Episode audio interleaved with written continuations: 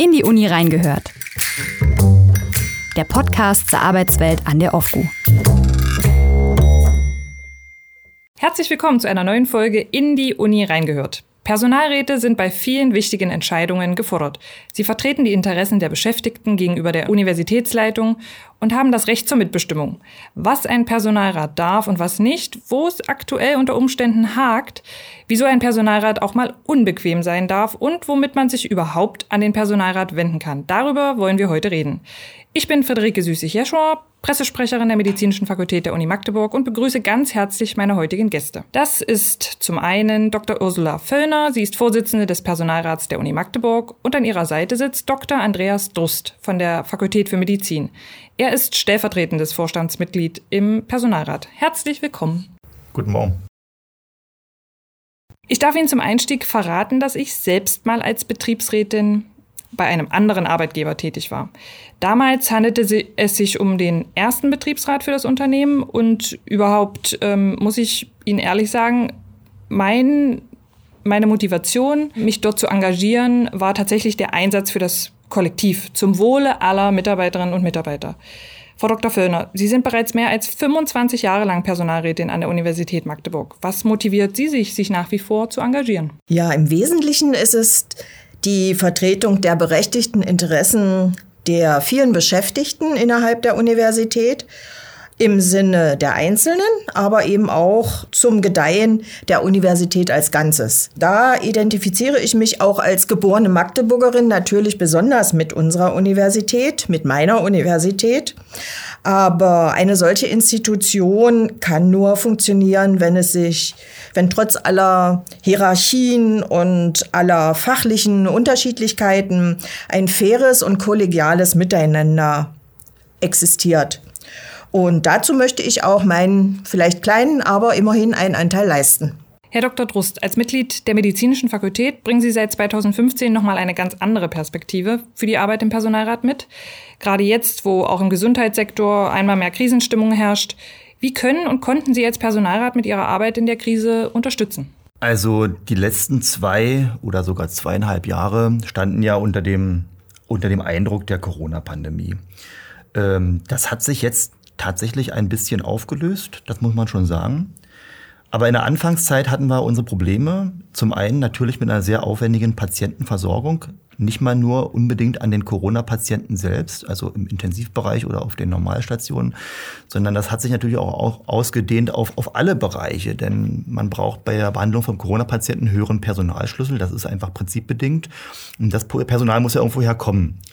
Und das hat natürlich überall so Schneisen geschlagen äh, mit Problemen kleinster bis, bis größerer Art, die den Vorgesetzten nicht unbedingt immer gegenwärtig waren.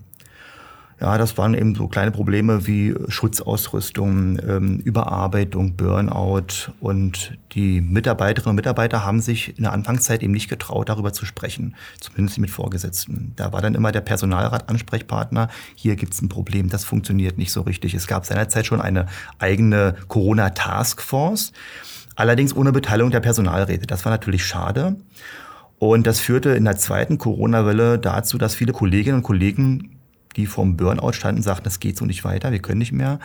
Und wir haben seinerzeit eine Gefährdungsanzeige geschrieben, die wir auch uni öffentlich gemacht haben. Und die hat doch eingeschlagen wie eine Bombe, das kann man sicherlich sagen. Äh, es gab dann eine große Gesprächsrunde. Seitdem werden wir überall eingeladen, auch über, über dieses eigentliche Corona-Thema hinaus. Und man muss sagen, dass das insgesamt die vertrauensvolle Zusammenarbeit ja nicht nur mit der medizinischen Fakultät, sondern auch mit der Uniklinik, das sind ja zwei getrennte Arbeitgeber, doch nochmal einen ordentlichen Aufschub gegeben hat. Und da muss ich sagen, dass, da haben wir schon eine ganz große Arbeit geleistet. Sie haben es äh, eben schon erwähnt und auch schon einen Fachbegriff reingeschmissen, die Gefährdungsanzeige. Und auch ich habe es äh, schon angedeutet.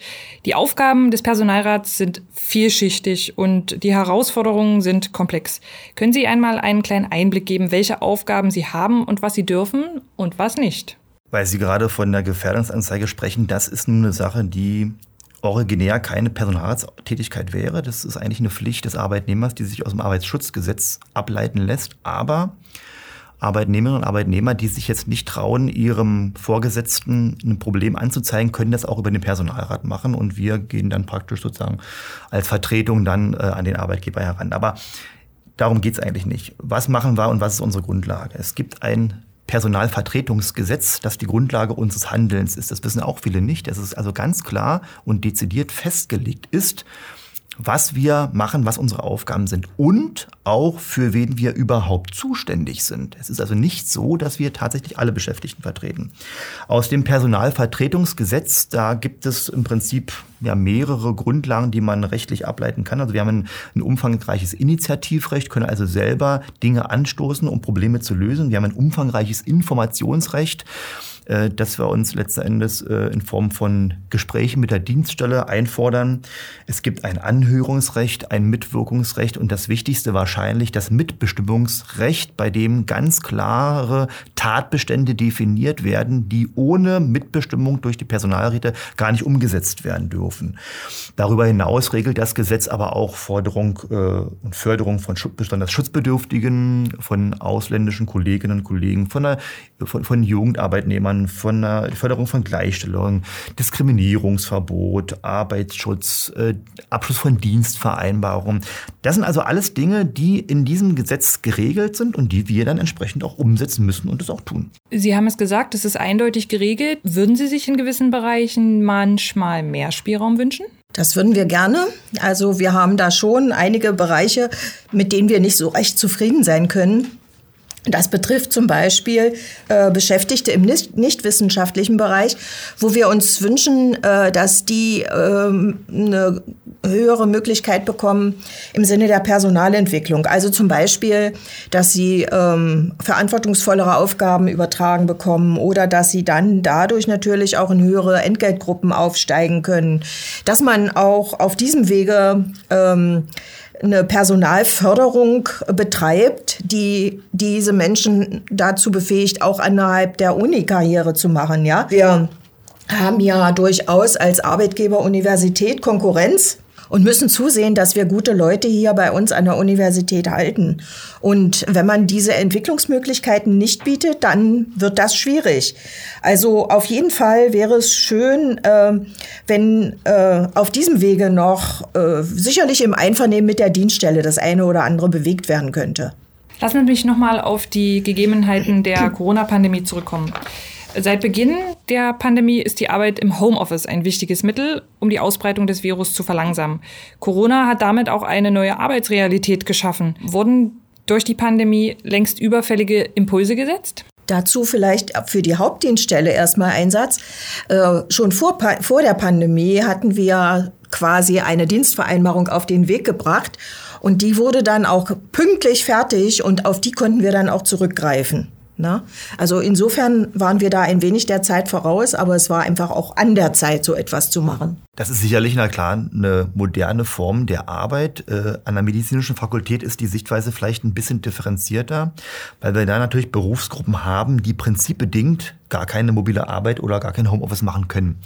Ja, wie soll denn der Pfleger auf Station Homeoffice machen oder wie soll denn die Chirurgin im OP-Saal ähm, Homeoffice machen? Das ist natürlich klar, das funktioniert nicht. Also wir gehen zu 100 Prozent mit, dass es eine solche Dienstvereinbarung gibt und dass wir die auch entsprechend umsetzen und freuen uns auch für jeden Arbeitnehmer, für jede Arbeitnehmerin, die davon Gebrauch machen kann.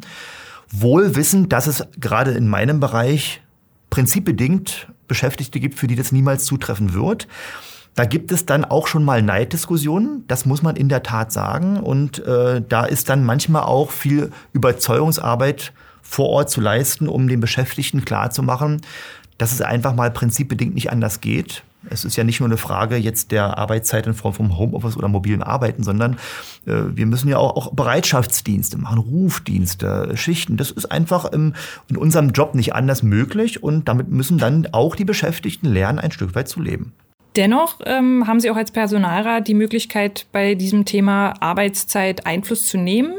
Welche Möglichkeiten haben Sie denn? Also wir sind gerade dabei, mit der Dienststelle gemeinsam ein, eine Überarbeitung der elektronischen Zeiterfassung auf den Weg zu bringen. Das braucht ein bisschen Zeit, weil es ja auf der einen Seite technische Voraussetzungen sein müssen, die da sein müssen, auf der anderen Seite dann auch die Durchführung geklärt sein muss. Da gibt es eine kleine Arbeitsgruppe, die zum Beispiel auch sich Erfahrungen reingeholt hat aus der Fachhochschule Magdeburg-Stendal. Man kann ja von anderen auch lernen.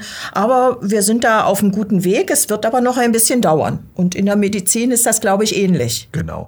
Man kann vielleicht noch sagen, dass Arbeitszeit per se, also Beginn und Ende, tatsächlich auch einer von diesen mitbestimmungspflichtigen Tatbeständen ist. Also da müssen wir ganz klar mitentscheiden. Es kann also kein Arbeitgeber sagen, wir beginnen hier und enden an dieser Zeit. Das ist tatsächlich nicht so. Also das geht, da geht nichts an uns vorbei. Das ist auch gut so. Äh, und in der medizinischen Fakultät ist es, wie Frau Völlner hier für die Hauptdienststelle auch schon äh, mitgeteilt hat, ähnlich, dass wir auch in einer Kommission sind, die daran arbeitet, eine elektronische Zeiterfassung umzusetzen. Es gibt ja ein wegweisendes Urteil vom Europäischen Gerichtshof von 2019, dass eben eine Arbeitszeit minutengenau zu erfassen äh, ist. Und das muss nicht unbedingt elektronisch sein. Für Ärzte ist das zum Beispiel auch im Tarifvertrag ganz klar geregelt. Also es muss eine ganz eindeutige Zeiterfassung sein. Das muss, wie gesagt, nicht unbedingt digital erfassen. Es wäre natürlich anzustreben und da sind wir dran. Aber da sind natürlich einige Hürden äh, die zu meistern sind. Ähm, das ist zum einen natürlich die, die technische Frage, wie machen wir das? An, an, an welchem Punkt loggt man sich denn jetzt wie in sein Arbeitszeitkonto ein? Macht man das, wenn man den Campus betritt oder an seinem Arbeitsplatz? Macht man das über eine Handy-App oder über eine Stechuhr. Also das sind alles Fragen, die noch geklärt werden müssen. Das ist die eine Seite. Und dann die andere natürlich, gibt es Berufsgruppen, für die es vielleicht nicht gilt. Ja? Stichwort Wissenschaftlerinnen und Wissenschaftler, die ja natürlich eine wissenschaftliche Freizügigkeit eigentlich äh, gewährt bekommen müssten. Gilt für die jetzt so eine Arbeitszeiterfassung überhaupt? Das ist noch gar nicht geklärt. Und genau dafür sind solche Arbeiten in diesen Gremien so wichtig.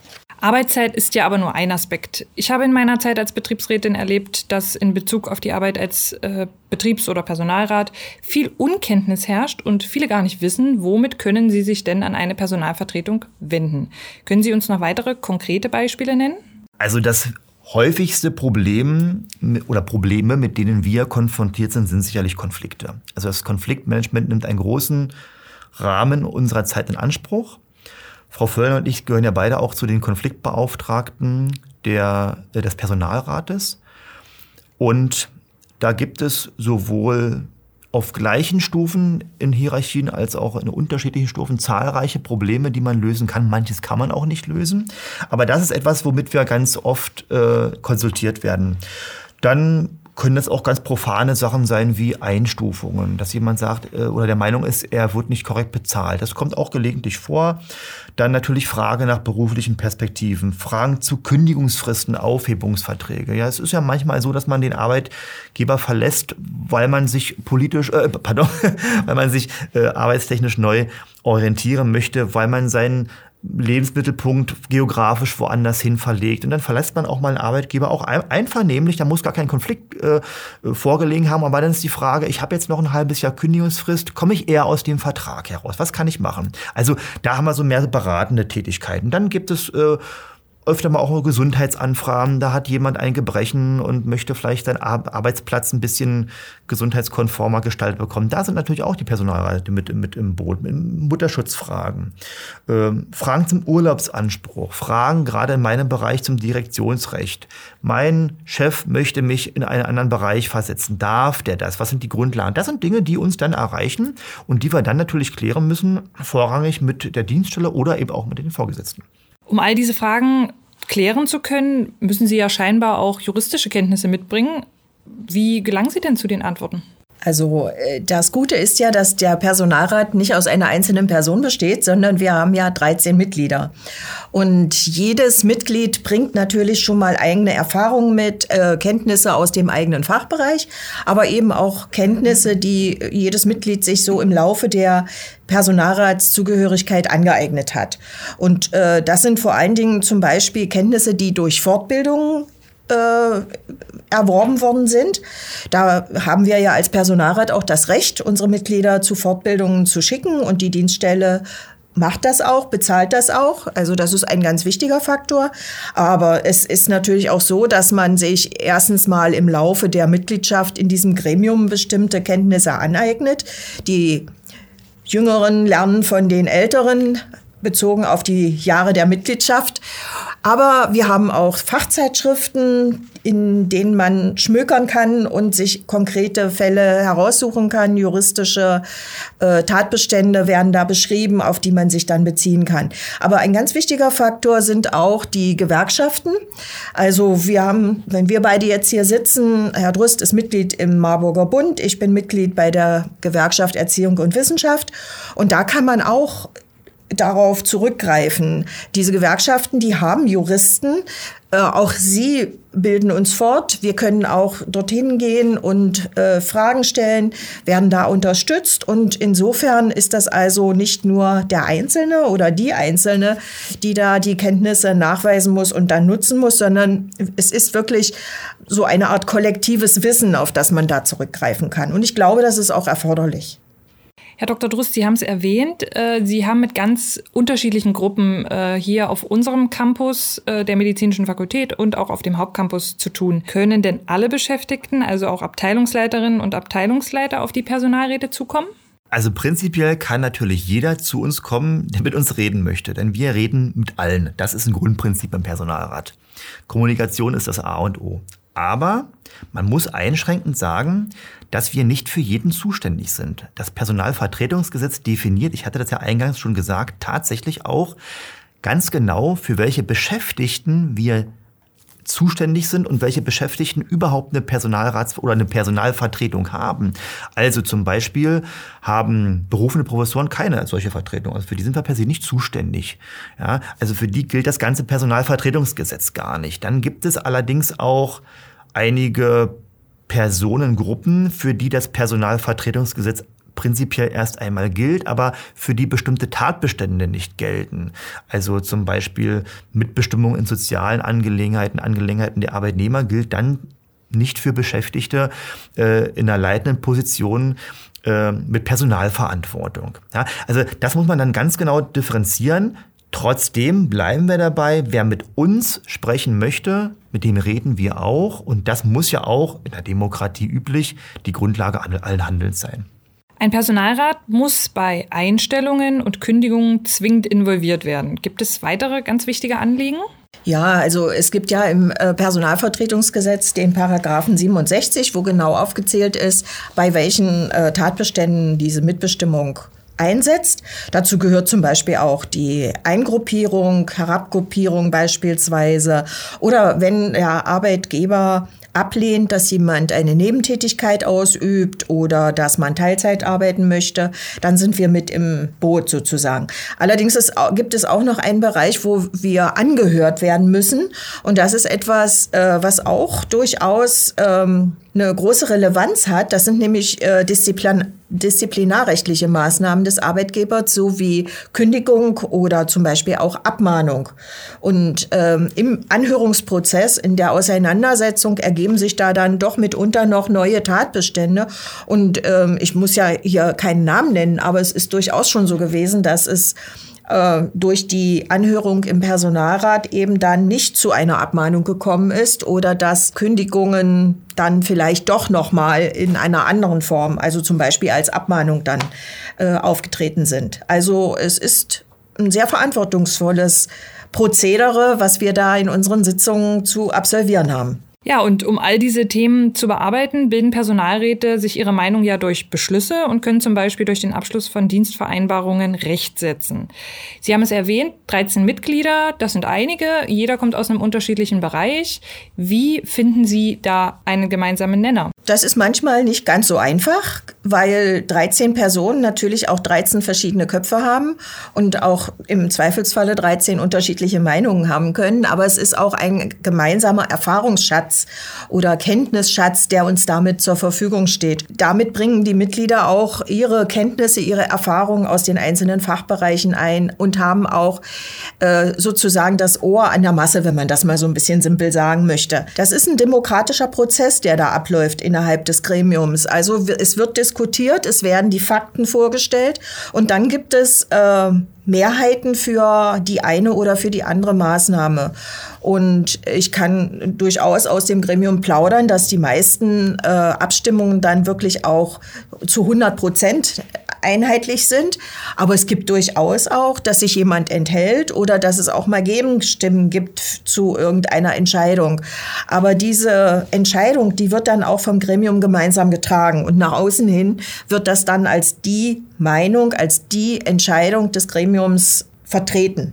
Also da wird dann nicht nachgetreten und äh, in irgendeiner Weise Insiderwissen da ausgeplaudert, sondern es ist eine einheitliche Meinung, die dann entstanden ist auf demokratischem Wege. Sie bewegen sich ja als Personalrat immer in einem gewissen Spannungsfeld und ähm, sollten immer einen kühlen Kopf bewahren und mit viel Verhandlungsgeschick, Einfühlungsvermögen und Wissen über ihre Pflichten und Rechte den Arbeitsalltag mitgestalten. Frau Dr. Völlner, Sie können hier mittlerweile mit sehr viel Erfahrung punkten. Was ist aus Ihrer Sicht das Schwierigste an der Aufgabe? Ähm, mitunter ist es eine gewisse professionelle Distanz, die man da aufbringen muss. Also per, mir persönlich geht es manchmal oder fällt das manchmal äh, gerade dann schwer, wenn es um die Verlängerung von befristeten Arbeitsverträgen geht äh, die aufgrund der Gesetzeslage einfach nicht möglich ist. Und das kann dann durchaus auch zu sozialen Härten führen. Aber wir als Personalrat haben da keine Chance, etwas dagegen zu tun, ähm, weil zum Beispiel das Wissenschaftszeitvertragsgesetz äh, solche Regelungen getroffen hat. Äh, das, da muss man dann auf der gewerkschaftlichen Ebene tätig werden oder auf anderem Wegen. Aber das können wir als Personalrat nicht äh, in diesem Gremium tun, denn da haben wir die Gesetzeslage zu beachten. Also das ist manchmal nicht so ganz einfach. Äh, genauso ist es manchmal äh, schwierig, Entscheidungen des Rektorats oder mir fällt es auch häufig schwer, Entscheidungen der Ministerien äh, zu akzeptieren und äh, dann eben in unsere Entscheidungsprozesse entsprechend einzubauen. Wenn wir fest der Überzeugung sind, also diese Entscheidung ist eigentlich nicht zielführend und nicht zum Nutzen der Universität. Ein Beispiel war die Lehramtsausbildung, äh, die an der Otto von Guericke Universität weitestgehend, nicht gänzlich, aber weitestgehend geschlossen wurde, wo wir als damals Hauptpersonalräte massivst dagegen protestiert haben beim Ministerium. Das Ganze wurde umgesetzt. Und dann hat man als Personalrat die Konsequenzen zu tragen. Also wenn dann äh, Arbeitsverträge nicht verlängert werden, wenn dann irgendwelche Arbeitsgruppen nicht mehr weitergeführt werden, wenn Institute aufgelöst werden, dann müssen wir das umsetzen, obwohl wir gänzlich anderer Meinung wären. Ja, die Uni Magdeburg mit knapp 3000 Beschäftigten ist einer der größten Arbeitgeber der Stadt Magdeburg. Welche besonderen Herausforderungen sind damit verbunden, gerade für Sie als Personalräte? Frau Völlner hat das eingangs schon erwähnt. Wir sind ja einem doch großen Wettbewerbsdruck ausgesetzt. Jeder hat es in den Medien verfolgt. Intel kommt nach Magdeburg. Das hat sicherlich für uns ja, sicherlich zu begrüßen, keine Frage. Aber das führt natürlich dazu, dass dann Fachkräfte dort auch gesucht werden, die wir nicht nur ausbilden, sondern die wir natürlich auch beschäftigen. Und natürlich können Firmen, und es ist ja nicht nur Intel, es ist die Telekom, es ist, es ist die SWM, wir haben also hier ganz viele andere Arbeitgeberinnen, Arbeitgeber, die unter Umständen ganz andere Dinge zahlen können, ganz andere Gehälter äh, bieten können. Und da sind wir manchmal durch unsere Tarife eingeschränkt. Ja, gerade im IT-Sektor ist sicherlich ein hoher Konkurrenzdruck da. Ja, wir haben Maschinenbauer, äh, wir haben Hausmeister, wir haben Elektrotechniker, also auch ganz normale Berufe, ohne die eine Universität gar nicht funktionieren würde, die drohen natürlich dann abgeworben zu werden. Und dann muss man sicherlich auch politisch fordern, dass hier, Frau Füllner hat es ja gerade gesagt, da sind uns ja ein bisschen die Daumenschrauben angelegt, Änderungen erwirken, erwirken kann, dass wir da wettbewerbsfähig bleiben. Also das wird sicherlich das wichtigste Thema sein. Aber da haben wir eben keinen unmittelbaren Einfluss. Trotzdem kämpfen wir natürlich dafür. Nochmal äh, zur praktischen Arbeit. Wie müssen wir uns Ihre Zusammenarbeit mit der Unileitung äh, ganz praktisch vorstellen? Wie oft treffen Sie sich? Wie findet da der Austausch statt? Ja, also zum Teil ist das durch das PSVG, also Personalvertretungsgesetz, auch geregelt, aber im Prinzip ähm, ist es so, dass sowohl die Dienststelle als auch wir als Personalrat großen Wert auf die Kommunikation miteinander legen, ja. Und äh, so werden mindestens äh, jedes Halbjahr Re Gespräche mit dem Rektor durchgeführt, Dienststellengespräche. Aber äh, darüber hinaus gibt es also wöchentlich Gespräche mit den Personaldezernaten, eines in dem Medizinbereich und eins hier auf dem Hauptcampus. Es gibt außerdem etwa so alle sechs Wochen Gespräche mit dem Kanzler. Im medizinischen Bereich gibt es auch äh, in größeren Abständen Gespräche mit der Dekanin der Fakultät.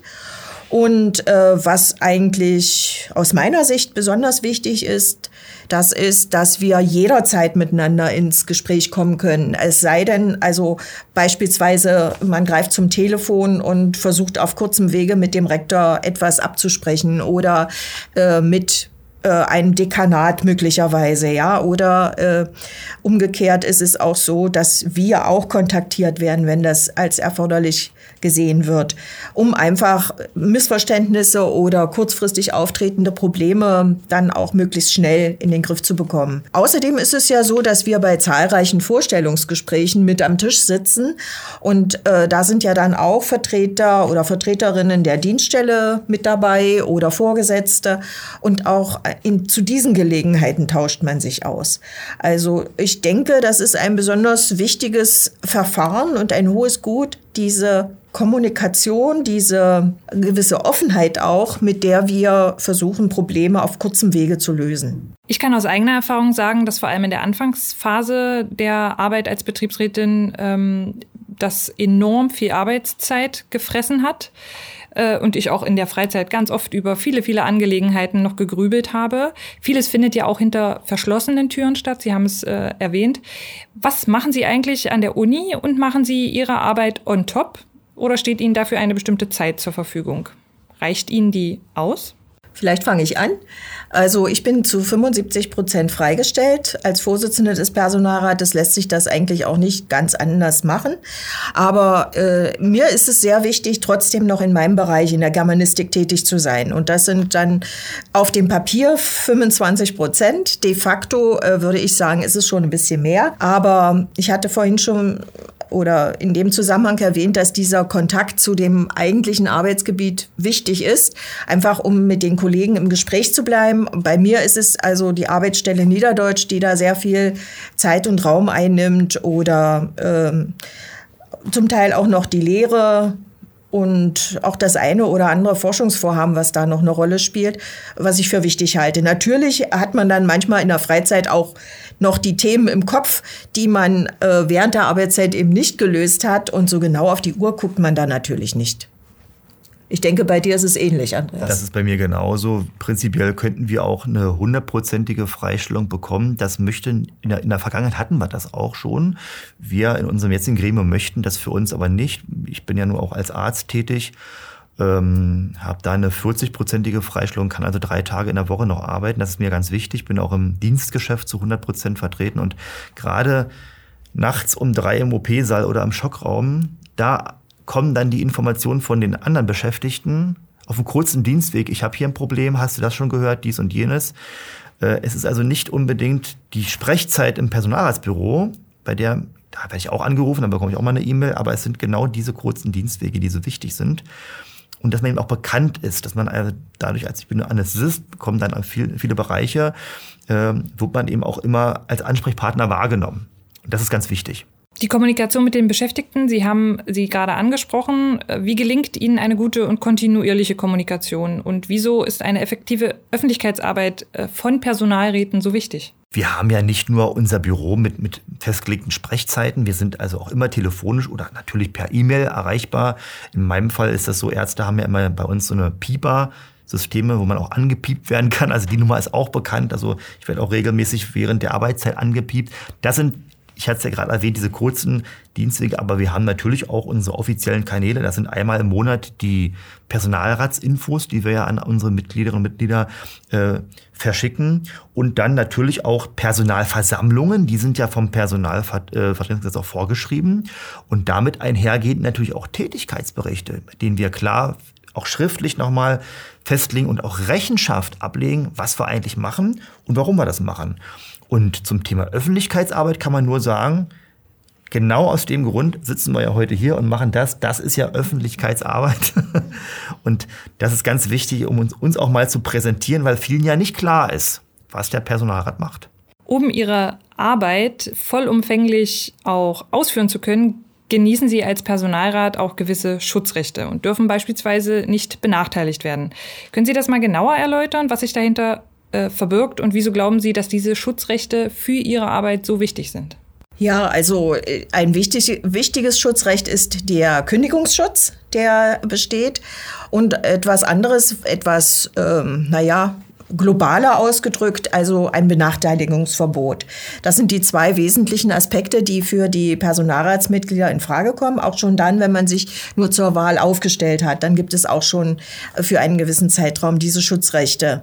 Ja, also wir haben eben diese relativ pragmatische, zielorientierte und vernünftige Zusammenarbeit mit der Dienststellenleitung beschrieben. Aber so etwas hängt natürlich auch immer von Personen ab. Und es ist natürlich nicht sichergestellt, dass diese Art der Zusammenarbeit ohne weiteres sich in alle Zukunft und auch an anderen Dienststellen, wir haben vorhin schon andere äh, Hochschulen erwähnt, wo das manchmal nicht so ist, dass sich das also in aller Zukunft so fortsetzt. Also insofern ist es schon mal ein wichtiger Rückhalt, diese Schutzrechte zu haben. Und das Zweite, ich hatte vorhin schon gesagt, wir sind ja in unseren Fachbereichen auch eingebunden haben dort auch Vorgesetzte. Ähm, es gibt bestimmte Gremien, in denen auch Entscheidungen getroffen werden und so weiter. Und da kann man sich schon mal sehr unbeliebt machen als Personalrat. Dann ist es natürlich wichtig, dass man auch hier den Rückhalt hat und nicht irgendwelchen Repressalien ausgesetzt ist. Ja, also das wäre ähm, aus meiner Sicht schon so der wichtigste Grund. Ja, diese Einbindung in die normalen Strukturen der Universität, die bleibt ja erhalten. Und da muss man dann auch Rückgrat zeigen. Ich kann mir gut vorstellen, dass Sie da auch das ein oder andere Mal in einen Interessenskonflikt geraten. Wie gehen Sie damit um? Solche Interessenskonflikte, die können eigentlich zu großen Teilen nur so dann in diesem fachlichen Bereich auftreten, ja, dass man also zum Beispiel entweder äh, Informationen hat, dass eine Fortbeschäftigung genehmigt ist, dass irgendein Arbeitsvertrag genehmigt ist, aber man ist zur Verschwiegenheit verpflichtet. Man darf das demjenigen gar nicht sagen. Also das wäre so etwas, ja. Oder dass man Kenntnis hat aus irgendwelchen vertraulichen Gesprächen, äh, die man aber jetzt nicht anwenden kann und weiter tratschen kann. Ja, so etwas tritt zum Beispiel auf. Oder eben Interessenskonflikte, wenn es um die Schließung eines Instituts geht und das andere Institut bleibt und fachlich steht man dem einen vielleicht näher als dem anderen. Äh, so etwas kann schon auftreten. Ja, aber da muss man eben, ich hatte vorhin schon mal von professioneller Distanz gesprochen, die muss dann in dem Falle einsetzen. Nun kursiert ja das gern und sehr viel strapazierte Rollenbild von Betriebsräten ähm, als Feind des Arbeitgebers, die immer nur Forderungen stellen, dem die Interessen des Arbeitgebers egal sind, der alles verzögert und der am Ende doch nichts bewirken kann. Wie stehen Sie dazu? Müssen Personalräte auch ein Stück weit lästig sein und ist etwas dran an dem zahnlosen Tiger? Also sachlich betrachtet würde ich sagen, sind wir schon streitbar, aber immer kommunikativ und natürlich lösungsorientiert. Aber, das ist richtig, ein ein gewisses Maß an Lästigkeit darf, darf sein, muss auch sein. Das ist doch ganz klar. Wir müssen immer wieder dem Arbeitgeber in Erinnerung führen, dass wir auch noch da sind. Ja, ähm, aber wir haben es ja eingangs schon gesagt, wir haben, wir hegen hier eine, eine gute Mitarbeit mit, der, mit den Dienststellen und auch mit der Unileitung. Insofern ähm, müssen wir gar nicht lästig werden, denn wir werden an den, in die entsprechenden äh, Entscheidungsprozesse regelhaft so mit eingebunden, wie sich das gehört. Und das ist ja auch genau das, was man nicht vergessen darf, dass das ganze Konstrukt, das ganze System funktionieren muss. Es nützt ja nichts, auf ein Gesetz zu pochen, wenn man sich alles dann rechtlich einfordern muss, sondern man ist ja immer auch ein Stück weit dem ausgeliefert, was andere Akteure in diesem System leisten oder nicht oder bereit sind, sich an Regeln zu halten. Und wenn das nicht funktioniert, das ist wie eine Demokratie, wie ein Rechtsstaat, dann äh, funktioniert das ganze System nicht. Und deshalb muss man immer sagen, wir haben hier Gott sei Dank so eine Struktur, bei der das ganz, ganz ordentlich funktioniert. Nicht in allen Bereichen, keine Frage. Ähm, und wo wir auch überall mit eingebunden werden. Aber letzten Endes können wir unseren Beitrag leisten, das denke ich. Und man darf nicht vergessen, zahnlos sind wir ja nicht, denn es gibt ja eine ganz klare rechtliche Grundlage. Und bei eindeutigen äh, Dingen, die jetzt nicht gesetzkonform laufen, würden wir vor Gericht ja auch, auch Recht bekommen. Ja. Also insofern, das weiß der Arbeitgeber natürlich auch. Und ähm, ein, ein, ein zweites äh, beliebtes Klischee ist ja auch der Kaffeetrinkerverein. Das heißt, sie treffen sich nur, um auch nett zu plaudern. Ich denke, das haben wir hier gut widerlegen können und einen guten Eindruck bekommen, wie viel Arbeit hinter dieser Tätigkeit auch steckt. Ja, möchte ich gerne nochmal anknüpfen. Diese Arbeit ist auch mit sehr viel Bürokratie verbunden. Wie sollte es auch anders sein in Deutschland? Und bis Beschlüsse und Vereinbarungen Wirkung zeigen, benötigt man wirklich auch einen langen Atem. Wie lassen sich da die Motivation und das Engagement Ihrer Mitglieder auf einem hohen Niveau halten? Ich denke, ein wichtiger Aspekt dabei ist beispielsweise, dass man die Erfolge, die man hat, dann auch wirklich mal wahrnimmt und sich vergegenwärtigt. Manchmal sind es nur kleine Erfolge, ja, manchmal sind es auch nur Teilerfolge, aber im Grunde genommen muss man sich dessen dann auch mal bewusst werden. So in dem täglichen Arbeitstrott verliert man das sonst vielleicht mal aus dem Blick. Also das als eines. Und dann halte ich es für extrem wichtig, dass es innerhalb des Gremiums ein sehr faires Miteinander gibt, ein faires und kollegiales äh, Miteinander äh, mit gegenseitiger Unterstützung, so dass man also auch Vertrauen innerhalb dieses Gremiums haben kann und ähm, sich gegenseitig dann eben auch motiviert. Ne? Ich denke, wichtig ist auch, dass es die Möglichkeiten gibt zur Fortbildung, damit man sich als Mitglied nicht überfordert fühlt, ja, sondern dass man hier eben entsprechend dann auch sein eigenes Know-how weiterentwickeln kann. Das halte ich für einen wichtigen Aspekt dabei. Und was man nicht unterschätzen sollte, ist sicherlich auch, dass es so etwas wie teambildende Maßnahmen gibt. Also, dass man sich auch mal abseits dieser Sitzungen gemeinsam ein Ziel setzt, meinetwegen einen schönen Abend verbringt oder einen Ausflug macht oder beispielsweise haben wir über lange Jahre Weihnachten ein Bowling, wo es dann auch gesellig zugeht und wo man sich mal auf einer anderen Ebene miteinander austauschen kann. Also das halte ich schon für wichtig. Ich denke, man kann das ein bisschen vergleichen mit einem Mannschaftssport. Ja, da braucht man Erfolge, da braucht man gegenseitige Stützung und da muss man gemeinsam an einem Strang ziehen in eine Richtung. Ich glaube, wir könnten noch stundenlang weiterreden, aber liebe Zuhörer, wir sind schon fast am Ende unseres interessanten Gesprächs über die Arbeit des Personalrats an der OVGU. Alle treuen Zuhörer wissen, dass jetzt noch unsere schnelle Fragerunde unter dem Motto lange Rede, kurzer Sinn ansteht. Das heißt, ich beginne gleich drei unterschiedliche Sätze und Ihre Aufgabe wird es sein, diese Sätze zu beenden. Sind Sie bereit? Wenn ich einen Tag lang Unirektor oder Rektorin wäre, würde ich, Ladies first, dann würde ich bei den Lehramtsstudiengängen alle Kombinationsmöglichkeiten öffnen, sodass man also beispielsweise auch Sozialkunde, Sport und Deutsch miteinander verbinden könnte. Und auf der anderen Seite wäre ich dann am nächsten Tag sehr froh, wenn ich dafür die Verantwortung nicht mehr tragen müsste. Herr Dr. Drust? Wenn ich einen Tag lang Unirektor wäre, dann würde ich mich wirklich auf den nächsten Tag freuen, indem ich wieder meinen eigenen Job machen kann. Als Personalrat haben wir das Ziel, das können Sie natürlich gerne gemeinsam beantworten. Ein gutes Miteinander zwischen Uni und Beschäftigten sicherzustellen. Genau, genau so sehe ich das auch. Ich würde mich immer wieder zur Wahl stellen, weil da Frau Dr. Föllner altersbedingt in geraumer Zeit ohnehin nicht mehr zur Verfügung stehen wird, gebe ich diese Frage ausschließlich an Herrn Dr. Drust weiter.